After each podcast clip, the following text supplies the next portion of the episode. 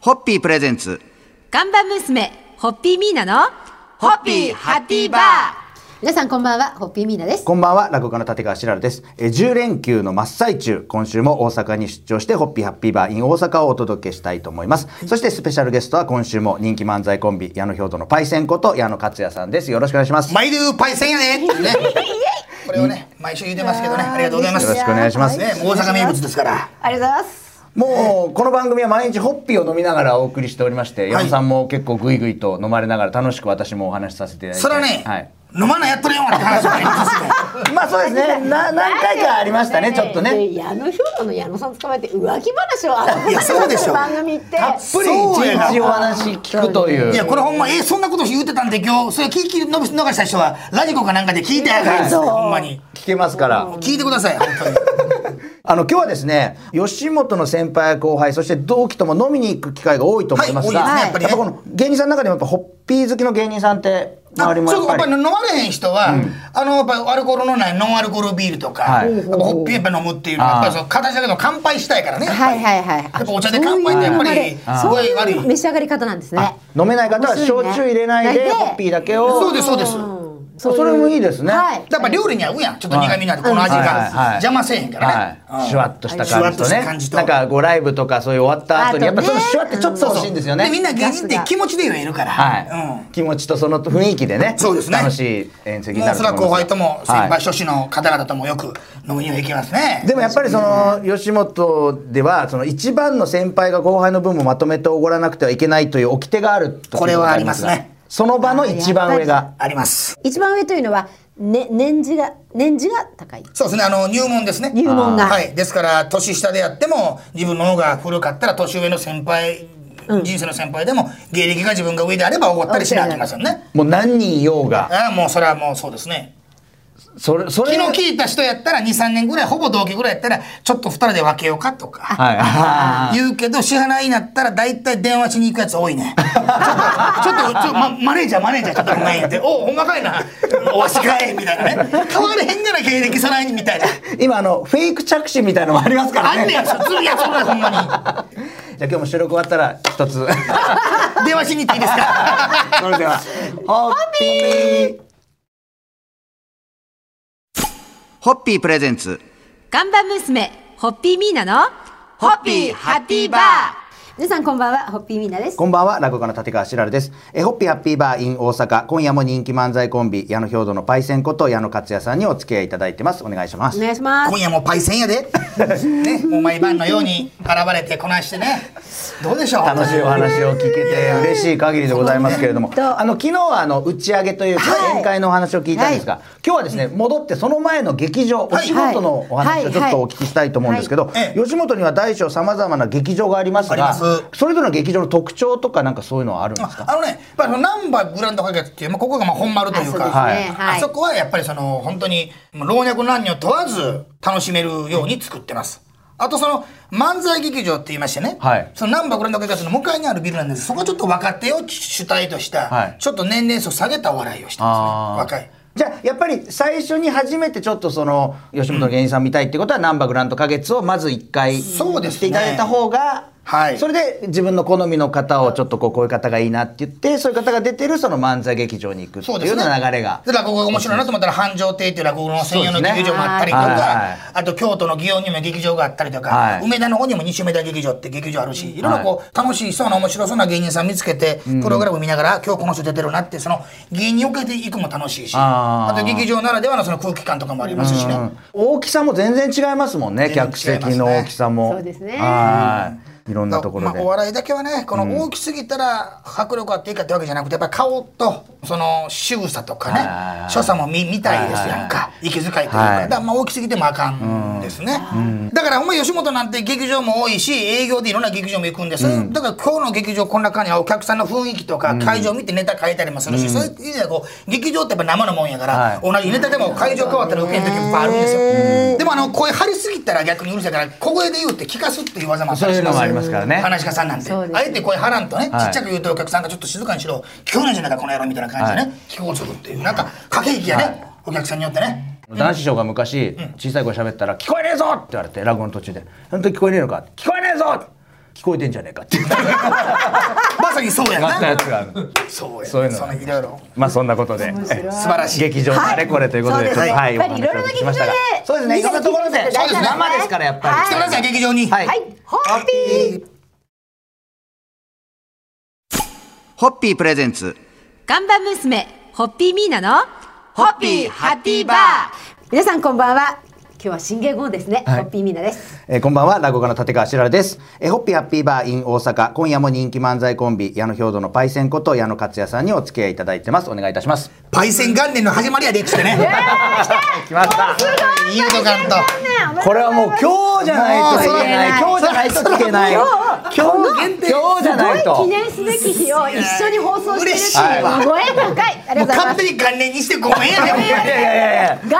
年いいやや、それをうちの番組にいただいてありがとうございます。嬉しいなありこがれとうございまでも僕もだからその新しい言語を迎えて初めての言うたらマスコミメディアというかあーメディアシステムですす。よこれがありがとうございます。嬉しいですよそうですねそうだから一番初めのラジオの仕事というかこういうテレビラジオの仕事がこの番組やからありがたい。ありがたいありがたいありがたい限りですが。ありがたいですそんないろんな意味でこうスタートという意味では、はい今日ちょっとお聞きしたいのは、まあ、落語家の場合は弟子入りして名前をもらうところから落語家の人生がスタートしますけれども、吉本の芸人さんは養成機関である NSC の出身と芸人さんに弟子入りした人と2パターンありますあると思うんですけども、最近はやっぱりもうほぼ NSC 出前身のおという話だと形そういで。う流れももうねほぼ今はね時代的に NSC ですね、あとこうオーディションというかこう、そういうバトルみたいなんで入ってきて急にわっと出てくるパターンもありますしあーでそんな中で矢野さんがこうあえてこう師匠というような存在っていう芸人さんってどなたかいらっしゃいます僕はやっぱりね